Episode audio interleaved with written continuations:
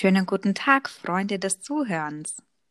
Ihr lauscht den Geschichtendetektiven Lana und Angela. Als Geschichtendetektive halten wir Ausschau nach interessanten, spannenden, skurrilen und faszinierenden Geschichten, die wir dann mit euch teilen. Ja, und Angela, hast du eigentlich Angst im Dunkeln? Ähm, es kommt immer darauf an, welchen Film ich vorher geguckt habe. ja, aber doch, ähm, sagen wir so, ähm, es ist mir manchmal schon ein bisschen schauerig im Dunkeln, vor allen Dingen, wenn ich runter muss, um die Wäsche zu waschen, so im äh, Keller. Und wenn es dann dunkel ist, da braucht die Lampe immer ein bisschen länger zum Angehen. Ähm, da ist mir dann doch auch ein bisschen unheimlich, ja. Und am besten flackert dann die Lampe auch noch, oder? Äh, das, das Schlimme ist, wir haben wirklich eine Lampe, die da unten flackert. Oh nein. ja. Ja, Keller ist halt so und, eine Sache. Und, oh, das sage ich dir. Und äh, wie ist es bei dir? Hast du Angst im Dunkeln? Also ich habe eigentlich keine Angst im Dunkeln, außer es kommen Geräusche dazu. Deswegen oh. muss ich auch immer, wenn ich Gassi gehe, immer auch gerade in den Wintermonaten, wenn es halt eigentlich immer dunkel ist, wenn ich mit dem, wenn ich Gasse gehe, ja. auch immer etwas anhören, damit ich die Waldgeräusche, die eigentlich immer da sind, auch im Hellen, damit ich die nicht wahrnehmen kann. Weil das ist dann der Moment, wo einem dann die Fantasie mit einem durchgeht. Und in Verbindung dazu habe ich eben auf jeden Fall Angst. Ja. Oh Mann. Aber mhm. ist es denn nicht noch viel schlimmer, wenn du nicht die Geräusche um dich herum wahrnimmst? Also ich bin da so ein bisschen paranoid und muss dann immer auch hören, falls ich auf einmal Schritte höre und so. Ja, eben nicht. Wenn du nichts, also wenn du die Geräusche anfängst wahrzunehmen, dann interpretierst du viel zu viel da rein, weil die sind ja dann, immer da. Dann hörst du jedes Rascheln und dann bekommst du richtig Herzrasen. Ah, okay. Siehst mhm. du, das ist, glaube ich, mein Fehler, weil dann geht die Fantasie mit mir durch. Genau, genau. Und deswegen muss ich immer auch einen Podcast anhören oder irgendwas nebenbei, damit ich das, äh, damit ich nicht in Versuchung komme. Und in der Geschichte, die ich auch gleich vorstellen werde, geht es nämlich auch vor allem um das leise sein und möglichst keine Geräusche zu machen. Aber zuerst möchte ich von einem eigentlich genau gegenteiligen Brauch berichten. Denn seit jeher, eben in diesen dunklen Wintermonaten vom November bis Februar, gibt es äh, unterschiedliche Winterbräuche, die gefeiert werden. Hm, zum Beispiel im Allgäu, also wo ich wohne, aber auch mhm. in der Schweiz und in Österreich. Da gibt es das sogenannte Klauselntreiben. Und mm. es wird gefeiert entweder zum 5. oder zum 6. Dezember, je nach, ähm, je nachdem. Mhm. Und dabei findest, also das, dabei kleiden sich eben die Menschen, meistens sind das aber Männer, komplett in Fell und haben auch riesige wirklich hässliche Masken mit Hörnern und, und haben äh, mit Hörnern drauf und haben Ruten in den Händen. Und zum Leermachen verwenden sie halt dann immer irgendwelche unterschiedliche Gerätschaften, aber Kuhglocken zum Beispiel dürfen da meistens oh nicht äh, fehlen, ja. Oh und, Mann. Äh, ja, also das äh, sieht schon äh, schlimm aus. Sie machen das halt, um die bösen Geister und die Dämonen in den langen und eben dunklen Wintern mit sehr, sehr viel Lärm zu vertreiben. Dann ziehen sie findet, sich eben an, ja? Findet das Ganze ähm, morgens oder abends statt oder am Tag? Also. Nee, eigentlich findet das schon am Tag statt. Vor allem, mhm. ich denke mal, dass das vielleicht auch ein bisschen je nach Gemeinde bedingt, aber bei uns war das schon tagsüber, weil das ja vor allem so ein Umzug ist. Ich denke mal, das hat man dann so ein bisschen umfunktioniert. So wie Fasching eigentlich. Kann man so sagen, genau, weil mhm. das geht dann wirklich auf dem Marktplatz los oder halt im jeweiligen Umzugsplatz und dann laufen sie durch die Straßen, machen richtig viel Lärm und Krach. Und das schrecken aber dabei vor allem halt Kinder, ne? Das ist ja klar, wie mich halt als Kind. Also ich hatte ich unglaubliche Angst. Ja, wie ging es dir denn bitte schön damit, als du das das erste Mal gesehen hast? Ja, vor allem, ich bin ja jetzt nicht wirklich damit aufgewachsen mit diesem Brauch, sondern habe das dann halt irgendwann mal miterleben müssen und wir wussten auch gar nicht, was das ist. Und meine Mutter fand das auch ganz, ganz schrecklich. Äh, wir haben es halt nicht verstanden. Und ich hatte wirklich sehr Angst, weil sie haben halt sehr viel Spaß daran gehabt, vor allem Kinder natürlich dabei zu erschrecken, ist klar. Oh, ja, klar, ja. natürlich. Mhm. Ja, der Ursprung dieses äh, heidnischen Glaubens ist jetzt nicht so ganz klar, aber der geht äh, wohl auf die 800 vor Christus zurück und wurde dann im 20. Jahrhundert wieder zu uns zurückgeholt oder wiederbelebt. Der christliche, ich finde das halt auch sehr interessant, weil das ausgerechnet jetzt zum Beispiel im christlichen Allgäu, also im Stadt Bayern, ja, ausgerechnet absolut, dieser Brauch stattfindet. Ne? Ja, Genau. Äh, total äh, tief katholisch und mhm. äh, dann nutzt man diese heidnischen Bräuche, ja. Genau, und, und darum, und auch jetzt, wo er jetzt gefeiert ist, geht es ja auch genau darum, eben die Dämonen im Dunkeln zu vertreiben. Ja, auch wenn sich wahrscheinlich die Masken ein bisschen geändert haben zu früher, weil ich denke mal, früher haben sie bei den Masken immer Originalhörner verwendet, so in echt. Wahrscheinlich, ja. Ja. Mhm.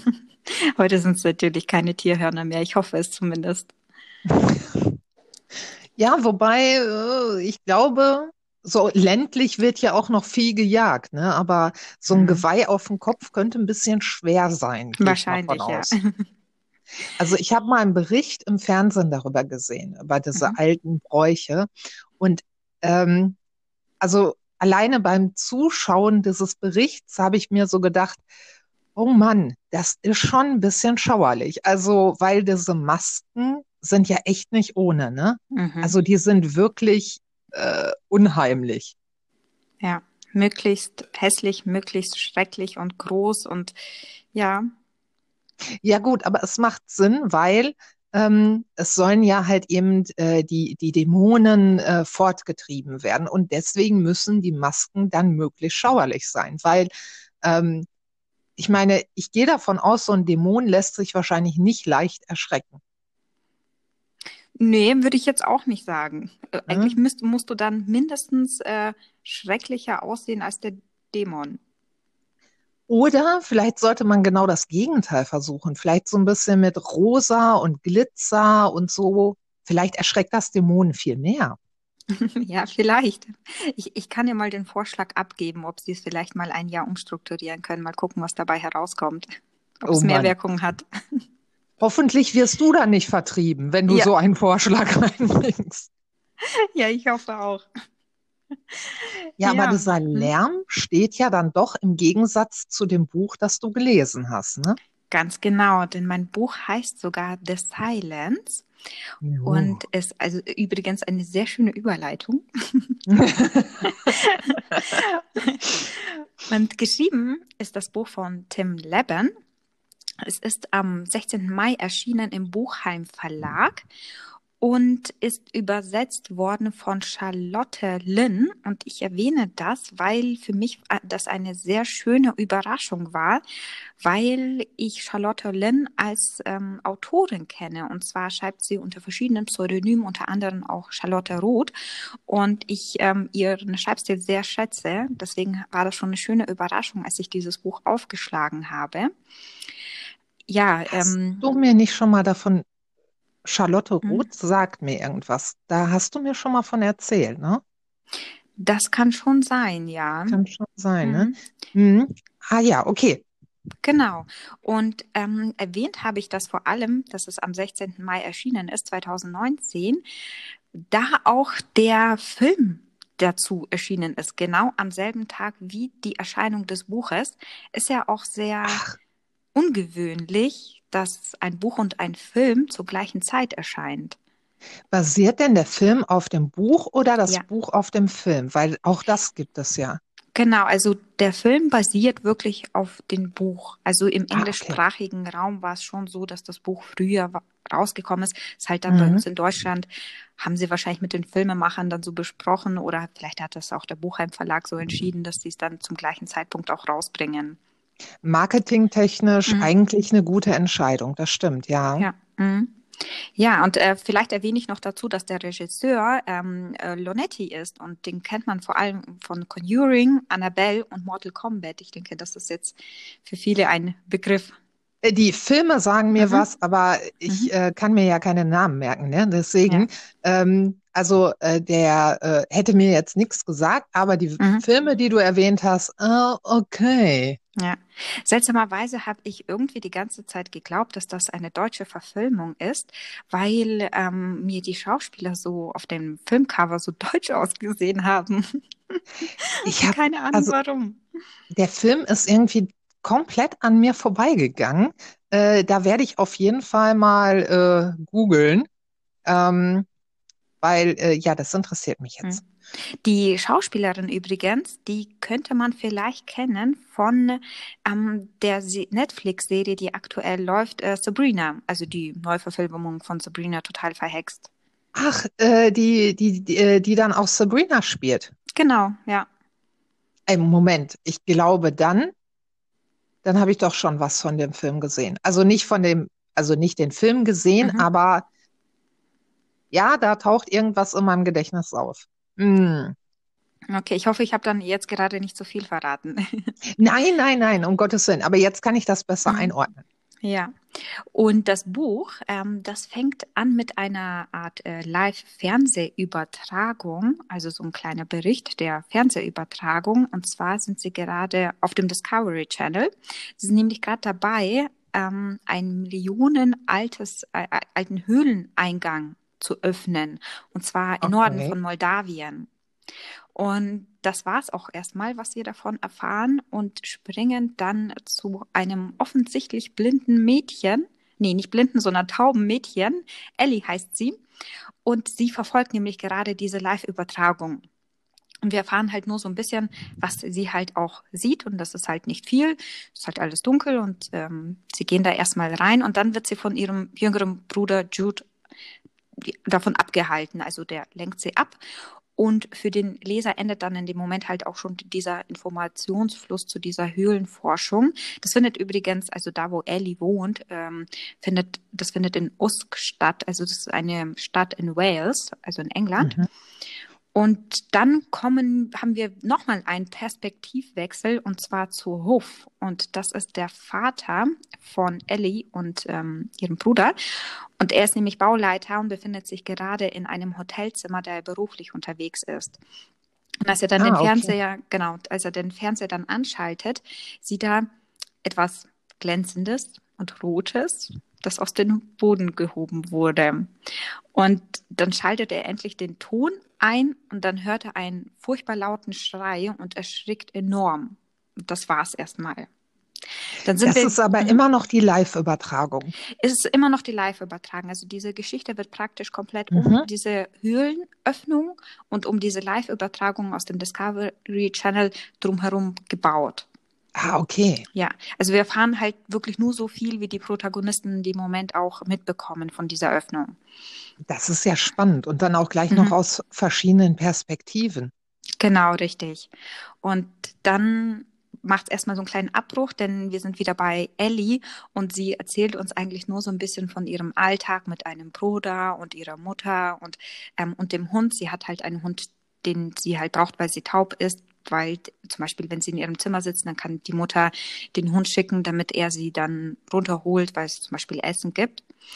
Und das Interessante ist, dann kommt, ähm, nachdem wir so dieses idyllische Familienleben mitverfolgen konnten, kommt die letzte, also erzählt uns der Autor, dass das auch wirklich die letzte Erinnerung ist an ihr altes Leben oder dass die letzte Erinnerung sein wird an ihr altes Leben so wie es halt Boah, bis dahin ich, war. Ich kriege jetzt schon eine Gänsehaut. Jetzt ohne Witz. Also, oh Mann. Ja, fand ich auch. Richtig gut gemacht. Ja, und daraufhin wird, äh, ist sie dann halt wieder in ihrem Zimmer und dann sieht sie eben etwas Rotes, Fleischiges, das an sein ein Seil hing, also hin und her schwingt. Und dahinter ist eine Gestalt, die ganz, ganz, ganz wild um sich schlägt.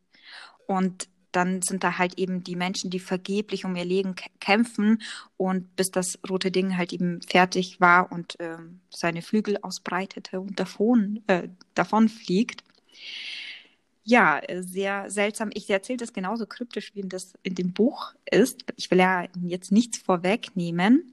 Die Medien haben sich natürlich dann direkt drauf gestürzt und ähm, haben auch von diesem Blutbad berichtet, aber sie glaubten halt an ein ausgefeiltes Medienspektakel, seltsamerweise, so wie die me meisten Menschen eigentlich auch, ähm, dass danach vielleicht kommt, ja, das war jetzt einfach nur so ein Mediengag und danach kommt irgendwie so ein Horrorfilm raus und geht ah, alle ins okay. Kino. Ne? Ja. Mhm. Aber die Frage ist natürlich, warum dann auf einem Discovery Channel? Also ich das glaub, ist schon kaum, ein bisschen merkwürdig, ja. Genau, dass die da überhaupt mitmachen würden. Discovery Channel bei so einem Medienspektakel. Mhm. Und äh, das Verrückte war, dass, ähm, also da steht auch immer ähm, das Datum dabei, wann, wann das mhm. Ganze sich abspielt. Und das meiste eben am 15. November 2019.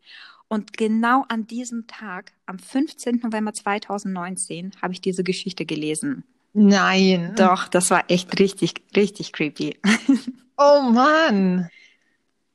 Ja. Aber dann, dann spielt die Geschichte ja sozusagen in der Zukunft, ne? Also ja. wenn das Buch ja im Mai rauskam. Mhm, genau. Oh, das ist ja auch gut gemacht. Ja. Also ja. alle, die es quasi schon vorher lesen konnten, haben ja eigentlich so eine, ja, so eine Zukunftsgeschichte vor sich gehabt. Ja, haben dann darauf gewartet, was passiert am 15. November. Na, Lana liest das Buch. Ja, genau. Aber der Zufall, ne? Wieso? Es hätte ja auch ein Tag vorher oder ein Tag nachher sein können. Es ja. war genau der Tag. Ja. Oh Mann, ja, mhm. oh Mann, das ist echt schauerlich. Also Total. das ist schon schauerlich, ja. Ja.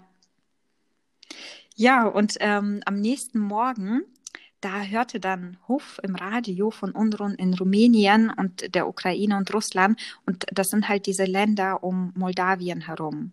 Also mhm. Also viel hat man nicht erfahren, sondern ja, dass es halt Unruhen gibt und es brennt und so weiter. Und ähm, dann äh, wechseln wir noch ein letztes Mal, und mehr erzähle ich auch nicht, zur Ellie. Und denn sie gehen natürlich am nächsten Tag ganz normal in die Schule, weil keiner weiß erstmal von irgendwas. Und der Lehrer hat versucht, erstmal so einen ganz normalen Unterricht hinzubekommen. Aber die Schüler sagen dann halt schon, ja, Herr Lehrer, was ist denn da passiert? Ne? Jeder kriegt's mit, jeder redet darüber. Und er, okay, Klar erstmal den Unterricht beiseite geschoben und erzählt ihnen etwas über die Öffnung einer, ähm, einer Höhle, äh, also Movilhöhle hieß die in Rumänien. Das war nämlich 1986, wurde die entdeckt. Und mhm. als man sie geöffnet hat, das war dann so ein bisschen ein Horror für alle Arachnophobiker. Oh also, nein! Ja, mh. denn diese Höhle hatte so sein eigenes Ökosystem entwickelt. Es hatte auch nur irgendwie 10% Sauerstoff gehabt, also wirklich so ein komplett isoliertes Ökosystem. Und ich finde halt diesen Teil wollte ich unbedingt noch mit reinnehmen, weil das bringt halt einen dazu, in dem Moment schon zu denken. Also es war wirklich der Moment, wo ich dachte, okay, das kann uns in dem Sinne, das, was in dem Buch jetzt geschieht, jederzeit ja. passieren, weil wir haben ja wirklich noch nicht alles entdeckt von diesem Planeten. Und ja. wenn man dann wirklich, und, und er ist ja schon Millionen Jahre alt, was passiert, wenn wir mal wirklich so ein Ökosystem entdecken, wovon wir noch überhaupt gar nichts wissen? Oh Mann. Mhm. Ja. Ich, ich, bin noch, ich bin noch bei den Spinnen. ich habe es nicht mal gegoogelt, ich wollte es echt nicht wissen.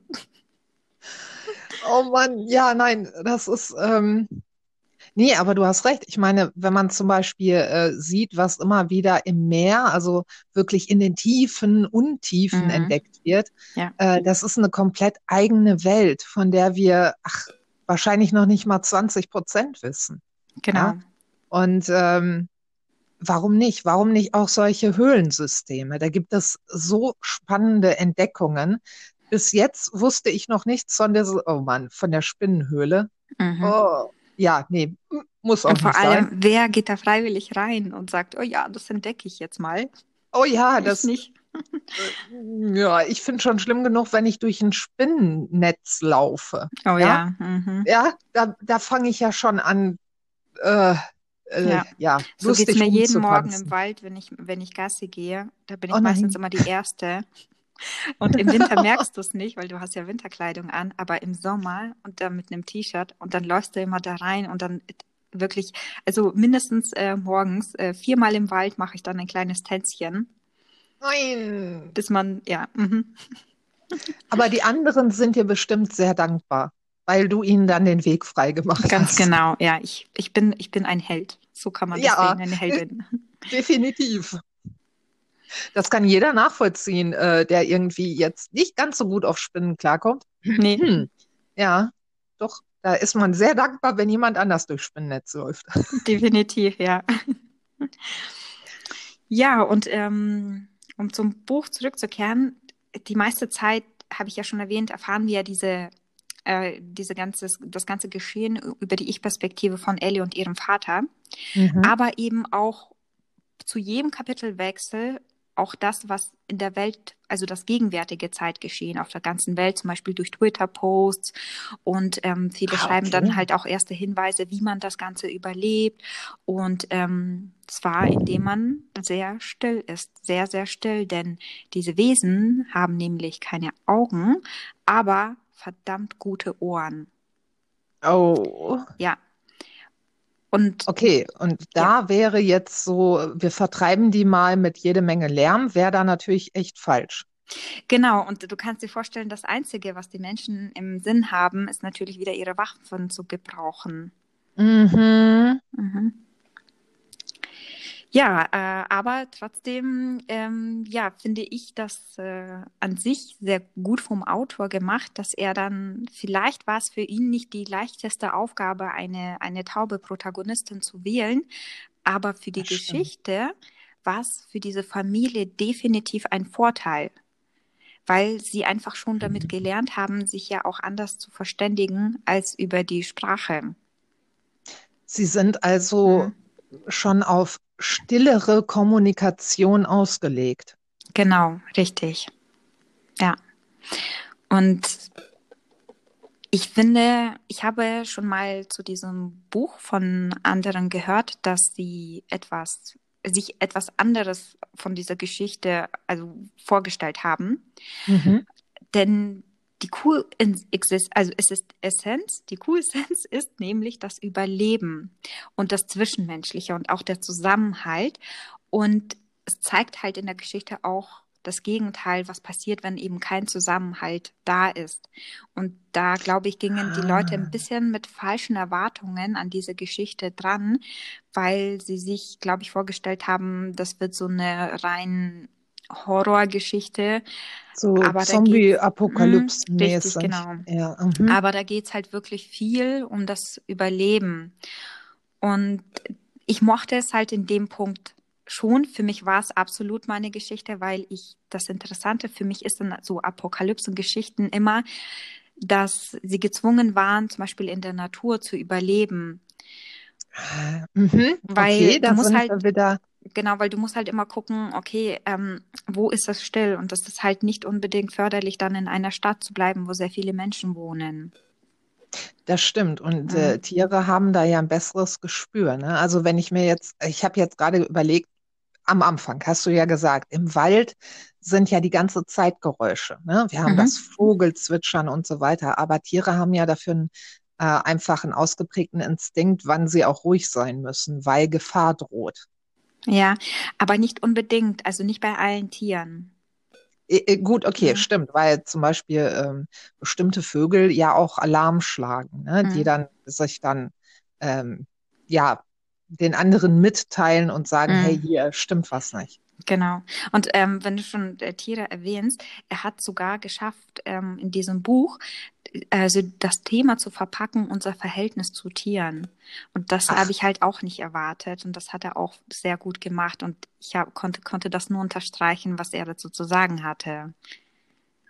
Ja. Meine Güte, da, da Mhm. steckt viel drin. Hast Definitiv, du, ja. Hm. ähm, hattest du denn auch andere Erwartungen, als du angefangen hast zu lesen? Ich habe ehrlich gesagt gar keine Erwartungen gehabt. Und ähm, ich bin einfach komplett ohne Wissen rangegangen. Ich habe vorher auch nicht ähm, kein Trailer zu, de, zu dem Buch angeschaut. Ich habe wirklich, Mhm. ich bin auf Null reingegangen und ich wusste, dass es ein paar Leuten nicht gefällt.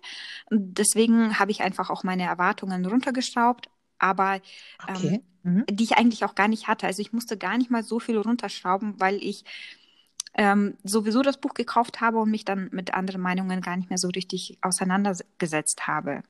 Mhm. Und ähm, ich, ich kann mir auch vorstellen, dass das Buch auch nicht so gut angekommen ist, weil es ist halt ein Horrorbuch und in den meisten heutigen Horrorbüchern erwartet man auch recht viel Gewalt. Und der Autor ja, verzichtet aber in diesem Buch fast vollständig auf, also eigentlich vollständig auf Ruhe Gewalt. Es bleibt wirklich schockierend und emotional, das bleibt nicht aus, aber so diese, dieses unnötige Abschlachten, das, da, da hat er komplett darauf verzichtet. Und ich persönlich fand das sehr, sehr gut. Äh, ist ja auch mein Geschmack. Ne? Also mhm. äh, wenn dann irgendwie die Gedärme rumfliegen und so, genau. da kann ich jetzt nicht so viel mit anfangen. Halt eben auch, weil ähm, ich merke das auch immer wieder bei Horrorfilmen, dann bin ich raus. Also mhm. ähm, am Anfang mag es noch irgendwie unheimlich sein und schauerlich, ne? Und ich kriege so ein bisschen Angst und so oder auch mal mehr. Aber sobald da Gedärme rumspritzen, bin ich raus, weil ich mir dann denke, ach nee. Und dann bin ich auch, also das gruselt mich auch nicht, sondern ja. das ekelt mich dann an oder ich finde es mhm. halt. Mh. Oder genau, halt richtig. übertrieben. Ja, ja ich, ich finde auch, dass man Horror und Ekel absolut nicht in einen Topf werfen sollte. Das sind zwei hm, verschiedene genau. Paar Dinge. Ich, ich grusel mich nicht vor, äh, vor Ruhe, Gewalt oder Abschlachten oder muss nur, nur blutig sein und dann finde ich es schlimm. Das ist für mich kein Horror. Nee. Nee. Und äh, in dem Buch zum Beispiel sterben ja auch Menschen. Ne? Das bleibt natürlich Klar. trotzdem nicht aus. Aber ich finde, dass der Autor das so respektvoll gemacht hat. Also das muss man erstmal schaffen, ähm, die, den Tod eines Menschen wirklich so respektvoll zu schreiben. Und authentisch auch. Vor allem authentisch. Alles, was passiert ist, war authentisch geschrieben. Also das klingt, als wenn du schon wieder ein wirklich tolles Buch mhm. für dich entdeckt hast. Ja, total. Mhm. Also du hast wirklich äh, ein richtig gutes Händchen, ne? Also fällt ja. mir gerade so auf, weil äh, ja, die letzten Bücher und es passt auch so schön in äh, genau in die Bücher, die du gerade so gerne liest. Also dieses Thema von wegen in der Wildnis überleben. Ja. Hast du genau. da ja auch wieder drin. Ja, richtig. Also entweder habe ich Glück oder es macht halt einfach langsam die Erfahrung. Man muss halt einfach ein paar falsche Bücher gelesen zu haben, um beim nächsten Mal ja. oder für die nächsten Male einfach das zu stimmt. den richtigen zu greifen. Obwohl das natürlich trotzdem immer ein bisschen Lotto spielen ist, aber ja, macht schon die Erfahrung. Das stimmt. Wobei du ja gesagt hast, du bist jetzt an das Buch rangegangen mit mhm.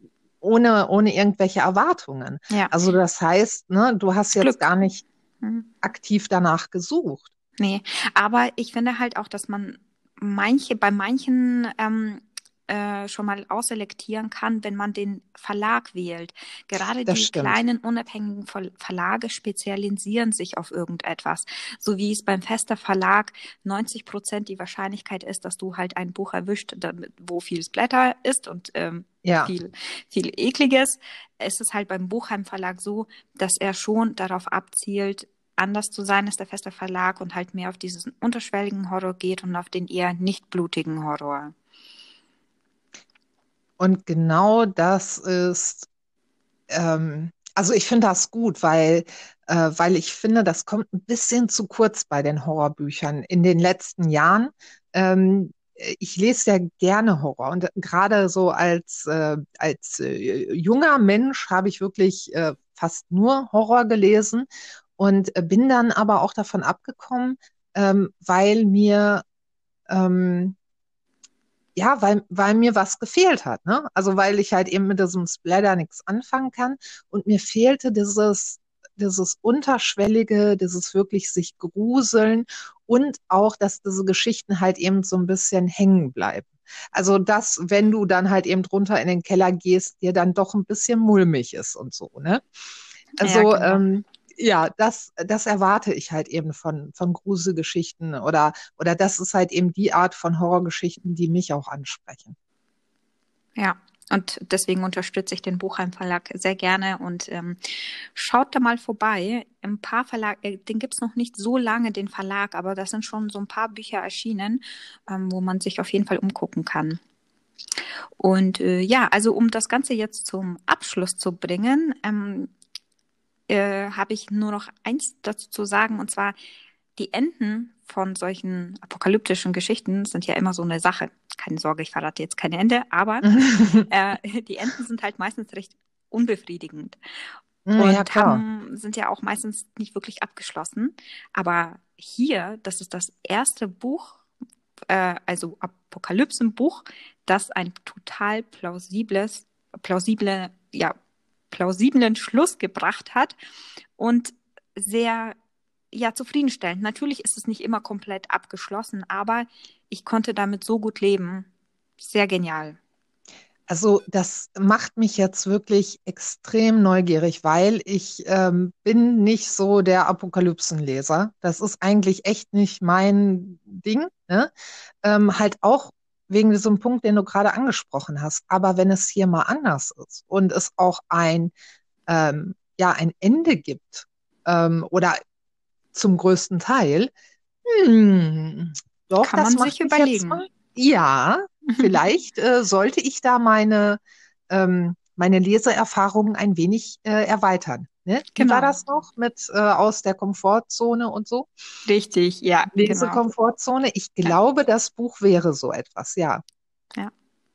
Ja, und nochmal abschließend, äh, noch, noch mal ein Abschluss, zwei Sätze zum Autor. Ähm, also er ist, das ist ein britischer Autor und ähm, der, also 1969 geboren. Er hat auch schon mal einen Bram Stoker Award gewonnen, äh, gewonnen Oh, und cool. äh, vielleicht kennt man ihn auch aus ein paar Büchern und zwar, er hat auch Alien, ähm, Alien-Bücher geschrieben. Ne? Man kennt ja diesen Ach Film nein. Alien. Hm? Ja, und halt noch andere äh, Science-Fiction, Horror-Romane. Also es ist schon sein, sein, sein Steckenpferd. Das ist oh, Alien, ja. Ey, Mhm. ich kenne die Bücher kenne ich nicht, nur die Nee, ich auch Verfilmung. nicht. Mhm. Äh, aber die Filme, ja doch, gerade der erste hat mir auch so den einen oder anderen Albtraum damals beschert. Ja, und ähm, wie schaut's bei dir aus, Angela? Ja, also ähm, wir hatten uns ja im Vorfeld äh, überlegt, okay, unser erster Podcast, worum könnte es gehen? Äh, und sind dann ja halt äh, drauf gekommen, um Bücher, die in die dunkle Jahreszeit passen. Und ähm, ja, in die dunkle und in die kalte Jahreszeit. Und äh, am Anfang denkt man dann vielleicht auch erstmal so an Weihnachten, ne? Und Schnee Mhm. und Tannenbäume und Glühwein. Aber ziemlich schnell haben wir festgestellt, nein, darum geht es erstmal nicht, ähm, sondern in den Wintermonaten greift man ja auch gerne zu gruseligen Geschichten. Ähm, passt ja dann auch ganz gut. Ne? Es ist, es ist vielleicht stürmisch, regnerisch und äh, es wird früher dunkel. Naja, und dann passt ja einfach auch so die schauerliche äh, Geschichte dazu. Und ähm, ja, da habe ich dann wieder, ich hatte schon vor einiger Zeit angefangen, dann pausierte es, was aber nicht schlimm ist, denn ähm, mein Buch beinhaltet 13 Kurzgeschichten. Die kann man dann halt eben ganz gut immer mal wieder lesen. Und ähm, bei meinem Buch handelt es sich um die Damen des Bösen. Viktorianische Geistergeschichten. Ich wollte gerade sagen, als du gesagt hast, bei mir äh, 13, ich, ich dachte direkt, mein, mein Gehirn hat schon vervollständigt 13 Geister. Ja, genau. Übrigens, äh, ich fand den Film sehr gut. Kennst du den Film? Ja, mhm, ja, ja, Aha. Ah, ja. sehr, sehr. Mhm. Ja, gut, der ist auch sehr spoilerig, stimmt schon. Aber trotzdem, der gefiel mir sehr gut. Ja. Ähm, ja, ich denke, der Autor hat das auch extra so gewählt. Also gehe ich von aus, weil ähm, der Autor, also nicht der Autor, sondern ähm, der Herausgeber des Buchs ist äh, Peter Heining. Ähm, ja, hein, Heining. Ich habe keine Ahnung, wahrscheinlich spreche ich den Namen falsch aus. Ähm, äh, das ist ja natürlich nicht der Autor, denn wir haben hier 13 Kurzgeschichten, die von 13 Autorinnen verfasst wurden. Und ähm, äh, Peter Heining hat halt diese Geschichten zusammengesammelt und in diesem Buch, in diesem Band herausgebracht. Ähm, ja, ich bin, ich überlege gerade, nee, doch, das war das erste Buch von ihm. Genau. Äh, ich bin über dieses Buch gestolpert und ähm, habe dann halt eben auch nach dem äh, Autor gegoogelt und geguckt, was hat er denn sonst noch so verfasst? Und das ist super spannend. Also ich habe von ihm zum Beispiel auch noch das äh, große Gespensterlexikon und äh, ein Buch über irische Geistergeschichten. Ähm, er ja, ist im Grunde genommen auch so ein kleiner Geschichtendetektiv oder eher ein großer. Äh, er sammelt gruselige Geschichten und äh, bringt sie uns näher. Ist das denn ein deutscher Peter Heining oder? Nee, äh, Peter, Peter Ach, Heiningen. Peter. Er ist äh, Engländer, auch ein Engländer. Also Wahrscheinlich. es ist dann an sich dann wieder auch, also eine Übersetzung von dieser Kurzgeschichtensammlung. Richtig, richtig. Oh, warte, da kann ich mal gerade gucken. Äh, aus dem Englischen von Inge Wiskott. Weiß ich nicht, sagt mir nichts. Aber ich habe es ja auch nicht so mit den Namen, ne? Ähm, ja. Sagt mir aber auch nichts. Äh, wie gesagt, ne, äh, Namen. Aber gut, dass du mich darauf äh, hinweist. Solche Dinge vergesse ich gerne mal. Ähm, so, und ja, das Schöne an dem Buch ist, wir haben halt eine Einleitung. Ich stehe ja total auf Einleitungen. Und äh, in dieser Einleitung erfahren wir halt eben auch ein bisschen was über das viktorianische Zeitalter und über die Autorinnen. Denn ähm, also in der viktorianischen Zeit ähm, waren Geistergeschichten ganz hoch im Kurs. Es gab ja auch zum Beispiel diese Penny Dreadful, das waren Heftromane. Und äh, die bezogen sich halt entweder wirklich auf Geistergeschichten, Monstergeschichten oder auf menschliche Monster. Das heißt, äh, dort wurden dann äh, Kriminalgeschichten aufgegriffen. Also zum Beispiel auch äh, Jack the Ripper und äh, andere Psychopathen, die damals ihr Unwie Unwesen getrieben haben. Der aufmerksame Netflix-Schauer wird jetzt wahrscheinlich beim Penny Dreadful Witz Aha. geklingelt haben, weil es dazu auch eine Serie gibt. Und ich kannte eben nur Penny Dreadful aus der Serie, die übrigens großartig ist. Schaut sie unbedingt an. Definitiv. Also wenn ihr noch nicht, bitte schaut diese Serie. Die ist so, ach, die ist einfach grandios. Und ähm, ja, da bin ich eigentlich auch, ich überlege gerade, bin ich eigentlich dadurch da drauf gekommen? Ich weiß es jetzt gar nicht genau. Ich kann es gar nicht genau sagen, aber die äh, Serie greift das schon so ein bisschen auf. Ähm, also in der Serie Penny Dreadful äh, haben wir es ja mit den unterschiedlichsten Wesen zu tun. Und ähm, ja, und inspiriert ist das halt eben äh, wirklich von diesen äh, Romanheften. Und in diesen Romanheften finden wir halt eben auch alles. Also von Werwolf über Golem hin zu ähm, Vampiren und natürlich Geister. Geister, Geister, Geister. Weil Geister im viktorianischen Zeitalter extrem beliebt waren. Ähm, was natürlich auch damit zu tun hat, dass damals der Spiritu äh, Spiritismus aufkam. Das heißt also, Seancen wurden abgehalten, die Geister wurden heraufbeschworen und ähm, das spielte dann alles so ein bisschen mit rein. Und da kommen wir nämlich auch direkt zu einer ziemlich coolen, äh, meiner Meinung nach, ziemlich coolen äh, Weihnachtstradition. Ich weiß nicht, ob es diese Tradition immer noch in England gibt, aber ähm, zumindestens äh, im viktorianischen Zeitalter kam sie auf, dass man sich zu Weihnachten Geistergeschichten erzählt hat. Ähm, ist Macht, also äh, natürlich im ersten Moment denkt man sich so, Weihnachten, Geistergeschichten, okay, hm, aber das macht schon Sinn, denn ähm, die Familie kam zusammen man war zusammen äh, und musste jetzt ja auch so ein bisschen irgendwie die Zeit füllen, ne? Es gab dann äh, verschiedene Spiele, die man spielen konnte. Also die Viktorianer, äh, die Viktorianer, ja auch schön. Also die Engländer, die Engländer waren zu der damaligen Zeit sehr einfallsreich, was so äh, Gesellschaftsspiele anging. Ähm, aber wenn es dann etwas ruhiger wurde und gemütlicher, dann griff man gerne auf das Geschichtenerzählen zurück. Und was passt da besser als, ähm, ja, als eine Geistergeschichte? Ja, man guckt sich ja auch keinen Geisterfilm alleine an. Ne? Was gibt's Besseres, als das Richtig. dann gemeinsam zu machen? Richtig. Ähm, ich habe mir dann halt eben auch wirklich die Frage gestellt, warum sind denn eigentlich Geistergeschichten so beliebt? Ähm, weil, wenn wir uns das mal angucken, wenn wir zum Beispiel auch so äh, in die Märchenwelt reinschauen, ne? Ähm, da laufen zwei Kinder nachts alleine durch den dunklen Wald Hänsel und Gretel. Im Grunde genommen mhm. ist Hänsel und Gretel auch nichts anderes als eine ziemlich gruselige Geschichte. Total.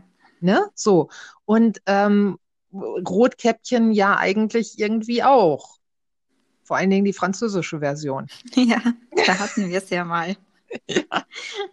So, und also auch in, in Märchen finden wir immer wieder äh, dieses äh, gruselige, ähm, diesen, ja, diesen Horror eigentlich. Und es gibt eine unglaublich interessante Abhandlung von Freud. Ja, ich weiß, äh, wenn man Freud erwähnt, dann denken die meisten natürlich direkt so an, ähm, äh, naja, an andere Dinge, ne? So, aber Freud hat sich halt eben wirklich mit vielen Aspekten der Psyche beschäftigt, unter anderem halt mit dem Unheimlichen. Und darüber hat er eine Abhandlung geschrieben, die unglaublich interessant ist. Ähm, es geht halt eben um, was ist unheimlich, ähm, wieso, wieso finden wir das so faszinierend? Ähm, und äh, ja, was, was macht das Unheimliche denn aus? Mm, und da bringt er einen richtig klasse Vergleich der äh, im ersten Moment vielleicht ein bisschen merkwürdig klingt, aber echt Sinn macht. Denn Freud sagt, ähm, eine gute Gruselgeschichte ist aufgebaut wie ein Witz. Hm. Ein Witz und eine Gruselgeschichte haben sehr viel ähm, gemein. Ähm, denn was erzeugt denn eigentlich dieses Unheimliche und den Grusel? Das Unerwartete. Und ein Witz basiert genau auf den gleichen Grundlagen. Also wir mhm. haben eine Geschichte. Ne? Ähm, ich bin übrigens extrem schlecht im, äh, in Witze erzählen. Mhm. Mhm. Ja. So, äh, aber ich versuche es mal, um es äh, zu verdeutlichen. Ähm, ein Mann äh, kommt mit einem Frosch auf dem Kopf in eine Bar. So, das mhm. ist schon mal etwas ungewöhnlich, ja, das stimmt. Etwas, aber, ja, etwas. Äh, etwas, aber gut, okay, kann passieren, ne? So, äh, ist vielleicht auch durch den Wald gelaufen. Ähm, und äh, der Barmann äh, sagt dann, äh, Sie äh, haben da etwas. Daraufhin antwortet der Frosch, ich weiß, ich bin da in einen Menschen reingetreten. So, äh, ich habe den jetzt sehr schlecht erzählt, ich weiß, aber ähm, ich verstehe es nicht. ich verstehe es nicht. Ja, siehst du, genau das, äh, das ist richtig gut, weil ähm, man erwartet ja eigentlich, dass jetzt der Mensch antwortet. Ne? Also mhm. ein Mensch mit einem Frosch kommt in eine Bar, der Barmann fragt, äh, ah. äh, Sie haben da was, ne? Mhm. Oder beziehungsweise sagt, Sie haben da was. Okay. Man erwartet, der Mensch antwortet. Das Lustige an dem Witz ist jetzt eigentlich, wenn man den richtig gut erzählt, ja. dass der Frosch antwortet. Ja, ich habe es dann doch verstanden, ja. Aber, Aber genau das. Gut. Äh, ja, wie gesagt, der ist jetzt halt eben auch einfach nur ein Beispiel und extrem schlecht vorgetragen. Aber ähm, genau das ist es. Es ist halt eben dieser Wendepunkt am Ende eines Witzes. Also ein richtig mhm. guter Witz hat immer eine Wendung am Schluss, mit der wir nicht gerechnet haben. Und genau das macht auch das Unheimliche aus. Also nehmen wir an, ähm, du äh, gehst runter in den Keller, weil du die Wäsche machen willst. Und das hast du schon hundertmal gemacht. Du gehst runter in den Keller, machst das Licht an und plötzlich geht das Licht wieder aus es weicht mhm. von dem Normalen ab. Und das erzeugt dann halt eben so dieses, hm, diesen Schauer, dieses Unheimliche. Ja. Und ähm, ja, und da sind wir halt eben dann, äh, ganz lange Rede, kurzer Sinn, ähm, da sind wir halt eben bei dem Punkt, ähm, das Unheimliche unterhält uns einfach gut. Genauso wie Witze. Witze, also immer wenn wir eine Geschichte erzählen oder halt eben einen Witz erzählen oder was auch immer und es gibt eine Wendung, etwas, das uns überrascht, das ähm, ja, das erzeugt Spannung in uns, ähm, je nachdem, was für eine Geschichte das ist. Und ähm, es unterhält uns. So wird Unterhaltung erzeugt. Endlich habe ich mal eine Antwort darauf, wenn mich einer fragt, warum liest du so gerne Horror, wenn du vor so vielen Geschichten Angst hast? Endlich habe ich mal eine Antwort darauf. das macht total viel Sinn. In, in, fand ich auch. Ich fand das halt eben wirklich so interessant und spannend. Und ja, wir haben im Grunde genommen das, äh, ähm, die, dieselben äh, Strukturen. Ähm, halt das, was das Unheimliche erzeugt, ist immer die Abweichung vom Normalen. Also, ne, es, wir kennen ja alle dieses Gefühl, wir, wir ziehen in eine neue Wohnung zum Beispiel. Und es dauert, bis man sich an all die neuen Geräusche gewöhnt hat. Und wenn wir uns dann an die Geräusche gewöhnt haben und plötzlich kommt ein Geräusch, was vorher nicht da war, was halt eben vom Normalen abweicht, mhm. dann wird es auf einmal unheimlich. Dann denken wir, oh, was war das? Und dann kommt unsere Fantasie ins Spiel, wie du am Anfang gesagt hast mit dem äh, Waldspaziergang zum Beispiel. Genau. Ne? Man hört ein Geräusch und dann kann man sich denken, ja, das war der Wind, der gegen die Fenster geschlagen hat. Man kann sich aber auch denken, das äh, ist ein äh, Kettensägenmörder, der ums Haus schleicht. Je nachdem. Ne? Ja. Und darauf basiert halt eben einfach das Unheimliche, das Schauerliche und äh, ja, Horrorfilme oder gute Geistergeschichten. Und die haben wir halt eben in äh, Die Damen des Bösen. Ich fand's so toll. Natürlich sind nicht ähm, also es sind ja 13 Kurzgeschichten und natürlich fand ich jetzt nicht jede Geschichte toll oder großartig. Ähm, ich habe so meine drei Favoriten, die waren richtig gut. Ähm, und was mir aufgefallen ist, vor allen Dingen an den Geschichten, dass sie ähm, wirklich erzählt werden. Ähm, das heißt, all diese Geschichten ähm, werden uns von jemandem erzählt. Also zum Beispiel haben wir ein äh, Kindermädchen. Ähm, die Geschichte heißt auch die Geschichte des alten Kindermädchens. Ähm, und ähm, ja, in dieser, in dieser Geschichte haben wir einen Ich-Erzähler, das ist dieses Kindermädchen. Und das Kindermädchen berichtet dann halt eben ähm, was damals passiert ist, als, also sie erzählt diese Geschichte den Kindern. Und mhm. zwar jetzt den äh, Kindern der Frau, auf die sie aufgepasst hat. Ist das jetzt nachvollziehbar gewesen? Ja.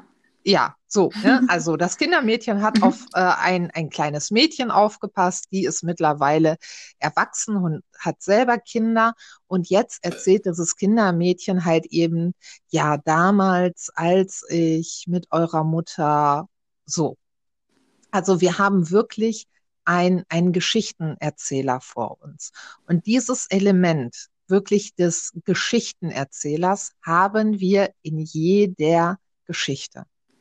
Es ist, es ist unterschiedlich. Manchmal ist es Hörensagen. Also mhm. einmal erzählt uns zum Beispiel ähm, jemand eine Geschichte, die er von jemand anderen gehört hat. Ähm, dann wird uns eine Geschichte erzählt. Ähm, nee, doch, die, die hat die, ja, wie, wie soll ich das jetzt sagen? Ähm, also jemand fängt an zu erzählen, dass er in einer Gesellschaft war ähm, und in einer Pfarrei Unterschlupf gefunden hat. Also die sind von schlechtem Wetter überrascht worden. Und jetzt ist halt eben eine Gruppe von jungen Leuten äh, in dieser Pfarrei untergekommen und die sitzen gemütlich zusammen mit dem Pfarrer und ähm, der Pfarrer fängt dann an, eine Geschichte zu erzählen. Mhm. Und dann lauschen wir halt eben dieser unheimlichen Geschichte, die der Pfarrer erzählt. Und die ist wirklich unheimlich. Ähm, und das fand ich total faszinierend, weil wir haben hier eine ganz andere Art äh, der Erzählweise. Ähm, finde ich. Also natürlich finden wir das heute auch noch in Büchern, dass uns mhm. von jemandem eine Geschichte erzählt wird, klar. Ähm, und oft auch in der äh, als Ich-Erzähler.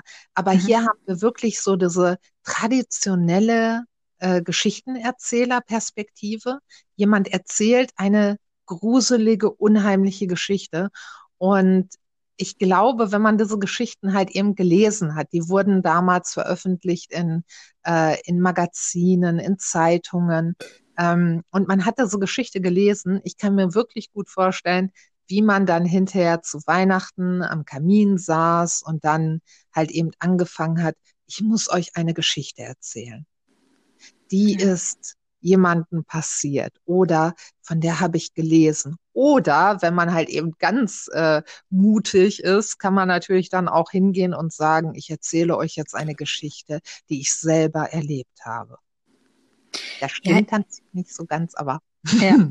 ja, ich kann mir das auch sehr, sehr gut vorstellen. Also das, ähm, ja, definitiv, weil ich finde halt auch, dass ähm, so Kurzgeschichten, die sind schwerer zu schreiben als so ein Roman. Zum Beispiel die Olga Tokarczuk, die hat ja jetzt für Rückwirkung für das Jahr 2018 den Literaturnobelpreis gewonnen. Mhm. Und sie hat nämlich sogar gesagt, sie schreibt natürlich beides, Romane sowie auch, äh, auch Kurzgeschichten. Und sie hat gesagt, sie schreibt lieber also für sie ist es einfacher, einen Roman zu schreiben als eine Kurzgeschichte, weil bei Kurzgeschichten musst du dir genau überlegen, wie du was machst, wann du wo reinnimmst, was musst du dazu nehmen, was muss weggelassen werden. Also es ist handwerklich einfach schwieriger, so eine Kurzgeschichte zu schreiben, als einen ganzen Roman. Und das, also das kann ich mir gut vorstellen. Also das Wichtigste ähm, wirklich bei einer Kurzgeschichte, also ich habe ähm, ich habe angefangen mit Kurzgeschichten weil ich irgendwann, also weil ich halt eben von Kurzgeschichten auch äh, zu schon, schreiben meinst du? Ja, hm, mhm. also mit dem Schreiben, ähm, also ja, ich bin Schriftstellerin. Äh, für die lieben Zuhörer, ähm, ne, ich mache nicht nur äh, YouTube-Videos, sondern ich bin auch Schriftstellerin und äh, oder Autorin und ähm, ich habe angefangen mit Kurzgeschichten, weil die mich auch einfach total fasziniert haben, schon in der Schulzeit. Ähm, denn, und, äh, und das stimmt, also Kurzgeschichten sind schwer, denn was unglaublich wichtig bei der Kurzgeschichte ist, äh, ist der Plot zum Schluss, äh, nicht der Plot, was sage ich denn da, äh, der, ähm, der, der Wendepunkt. Also mhm. du brauchst so ein, du brauchst so eine Pointe eigentlich, wie, wie bei einem Witz. Ne? Also mhm. die Geschichte läuft auf, auf etwas ähm, hin und dann, dann brauchst du halt eben so einen, einen Plot-Twist. Mhm. Du musst den, den Leser überraschen mit etwas, dass man wirklich da sitzt, man liest diese Kurzgeschichte und am Schluss denkt man sich, oh Mann, da wäre ich ja jetzt nie drauf gekommen. Dann finde ich, ist das eine richtig gute Kurzgeschichte. Ja. Also natürlich muss man muss man immer unterscheiden. Es gibt ähm, also hier in den äh, in den ähm, unheimlichen Geschichten, in den Geistergeschichten, die ich jetzt gelesen habe, äh, da weiß man natürlich bei den meisten Geschichten, worauf es hinausläuft. Ne? Mhm. Ähm, okay, wenn man jetzt noch nie irgendwie Erfahrung gemacht hat mit Gruselgeschichten, dann vielleicht nicht. Das ist natürlich jetzt, ähm, ja, okay. Ja, das so eine, das kommt wahrscheinlich auf den Leser in dem Moment an, wie viel ja. hat er schon in dieser, in diesem Genre gelesen. Richtig. Ich glaube, ja, doch, ich glaube, das ist ganz wichtig. Ähm, also es wäre ein guter, gutes Anfängerband für alle, die jetzt noch nicht so viel in, in dem Gruselbereich sich bewegt haben. Ähm, auf der einen Seite ja, auf mhm. der anderen Seite muss ich sagen, es ist schon etwas für ähm, für Liebhaber. Also ähm, es sind halt eben wirklich klassische Gruselgeschichten. Ähm, und dementsprechend ist halt auch einfach die Sprache. Ne? Mhm. Ähm, also wir haben zum Beispiel die erste Geschichte, die heißt äh, die Ver nicht die, sondern nur Verwandlung von Mary Shelley. Mary mhm. Shelley, ne, die äh, Autorin von Frankenstein. Ja. Und äh, diese Geschichte ist wie ein ähm, ähm, wie ein Märchen. Also wirklich wie, wie, aber wie ein klassisches englisches Märchen. Also das ist auch noch mal ein bisschen, äh, bisschen anders. Und die Geschichten sind halt alle veröffentlicht worden äh, während, ähm, ja, während der Regierungszeit von Königin Victoria. Das heißt also, wir haben diese Geschichten liegen zwischen 1837 und 1901.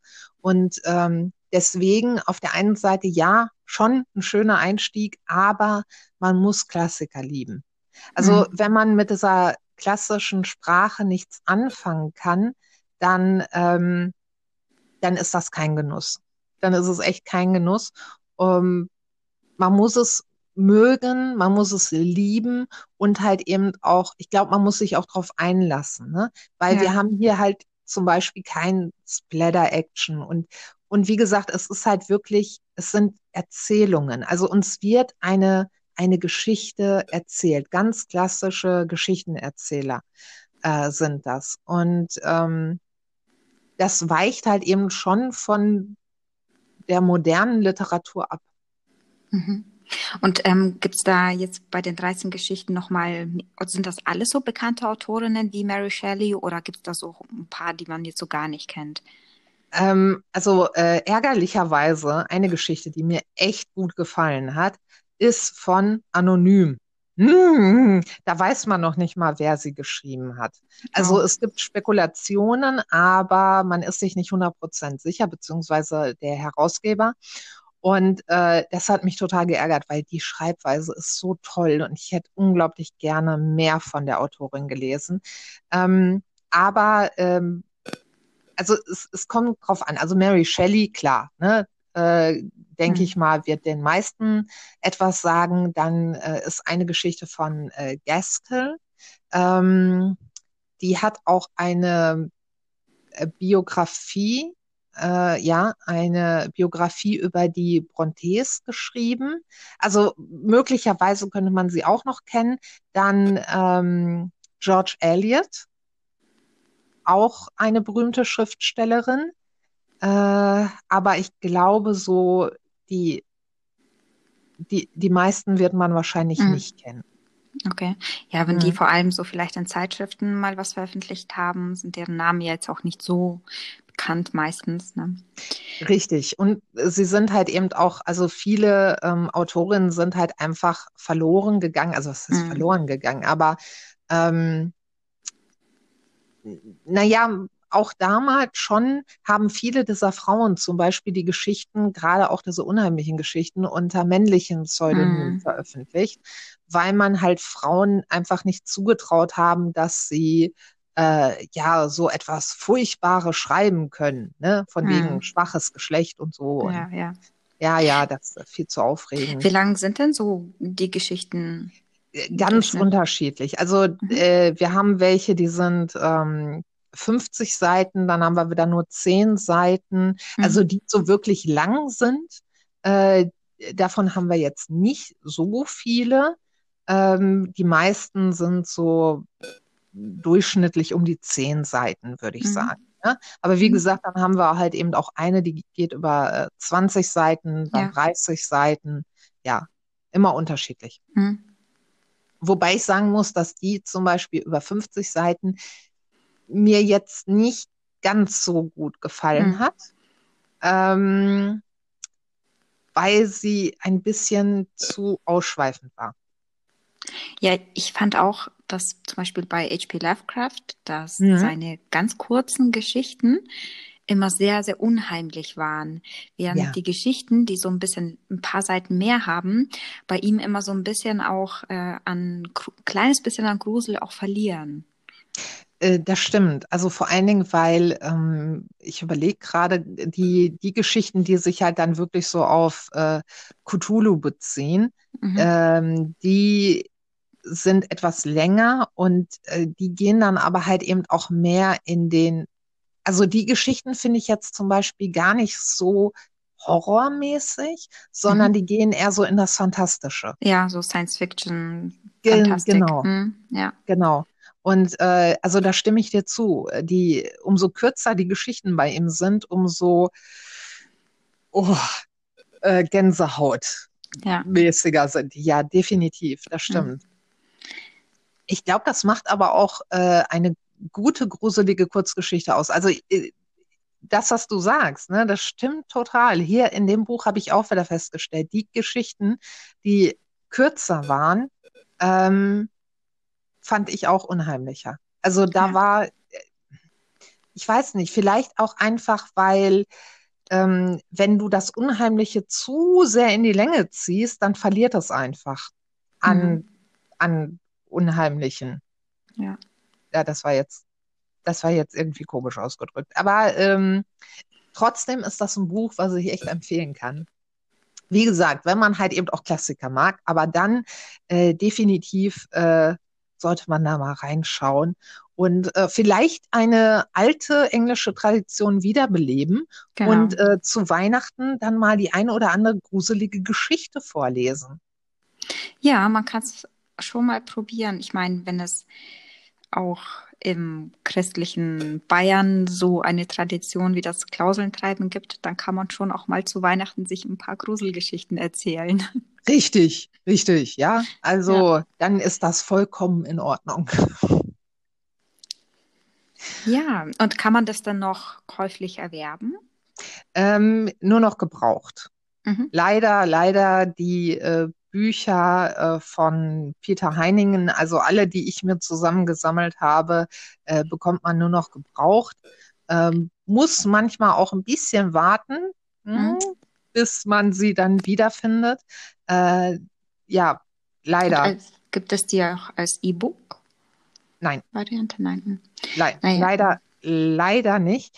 Ähm, ich denke mal, die Bücher waren halt äh, so in den 80ern, Mhm.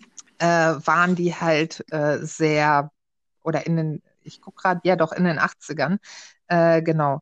Ähm, da waren die, waren die wohl sehr beliebt. Das kann ich mir gut vorstellen. Also auch von der Aufmachung her, Cover und so, ne? Hm. Das sind so, das sind so Bücher, die auch bei meinem Bruder im Bücherschrank stehen könnten. es, dann ist es halt einfach generell eine Leseempfehlung für Horrorkurzgeschichten, weil man einfach so eine Horrorgeschichte sehr gut in, in ein paar Seiten verpacken kann. Ja, auf jeden Fall. Und, ähm, und ich finde, wer Horror mag, also jetzt äh, Horror, der halt so ein bisschen ähm, weggeht von, von dem Splatter-Action, ähm, der sollte sich trauen, also falls, falls man sich noch nicht getraut hat, äh, der sollte sich wirklich mal trauen, äh, in so diese Klassiker reinzugucken. Also zum Beispiel H.P. Lovecraft oder Hm. auch Edgar Allan Poe. Bin ich, ah, ja, Edgar Allan Poe. Auch richtig, Ja. richtig gut. Oder Lovecraft, entdecke, Lovecraft entdecke ich auch gerade sehr für mich, ebenfalls dank dir. Ja. Hm. Ähm, ja, äh, können wir ja auch mal drüber reden über Lovecraft, ne? müssen wir. Müssen wir, finde ich Mhm. auch. So wie auch wir mal über Terror Pratchett reden müssen. Definitiv, ja, definitiv. Worüber äh, wollen wir denn im nächsten Podcast reden? Sollen wir das schon verraten oder verraten wir da noch nichts? Doch, äh, wir wissen es ja, also Ja, können wir schon mal anteasern. Richtig. Ja, also für den nächsten Podcast, ähm, ja, da ist die Lerner auf die grandiose Idee gekommen, äh, dass wir uns doch vielleicht mit äh, auch wieder einem schauerlichen Thema beschäftigen, ne? Und zwar Mord zu Weihnachten. Genau. Weihnachtskrimis. Richtig, mit viel Schnee und viel Tod. Ja, richtig. Viel, viel Familie. Genau. Ist ja das Familie. Gleiche. Ja, richtig. Und äh, dann werden wir auch der Frage nachgehen, ähm, warum sind Krimis zu Weihnachten oder Weihnachtskrimis so beliebt? Genau. Genau. Da dürft ihr euch drauf freuen. Ja, also ich freue mich drauf. Ich auch. Und ähm, dann äh, haben wir noch was? Wollen wir der Ja. Welt noch etwas mitteilen oder Eigentlich, ähm, nein. eigentlich nein, ne? Also für heute äh, teilen wir der Welt nichts mehr mit. Ähm, Was machst du denn jetzt gleich? Ich werde mir noch äh, schon wieder einen Kaffee machen. einen schönen heißen Kaffee. Meiner ist nämlich jetzt kalt. Hm. Und, ähm, ja, richtig. Und dann äh, greife ich äh, zu einem Weihnachtskrimi. Ach, so ein hm. Zufall. So ein Zufall, ne? Aber ich verrate noch nicht zu welchem. Okay. Ich werde das Gleiche tun. Ich werde mir gleich auch ein Heißgetränk machen, ein Kaffee, und äh, werde mich ähm, auf mein Sofa begeben und zwar mit dem Buch Herbst. Wir haben ja auch Herbst. Richtig. Von Ellie Smith. Das ist nämlich ein laut Financial Times der erste ernst, ernsthafte Brexit-Roman. Das ist ein der erste okay. Teil äh, der Jahreszeiten Jahres, des Jahreszeitenquartetts, so heißt das, beginnend mit dem Herbst. Ja. Okay, das klingt spannend. Ist das ja, auch? das klingt spannend. Ähm, gut, dann äh, ja. würde ich sagen, wir lassen unsere Bücher mal nicht warten. Genau. Schön, dass ihr reingehört habt. Ich würde ja. mich freuen, wenn ihr zum nächsten Podcast auch dabei seid. Oh ja, das äh, fände ich auch richtig toll. Und äh, dann wünschen wir erstmal euch noch einen schönen Tag. Und äh, ich wünsche dir auch noch einen schönen Tag und äh, einen tollen Lesegenuss, liebe Lana. Danke, wünsche ich dir auch. Ciao. Ciao.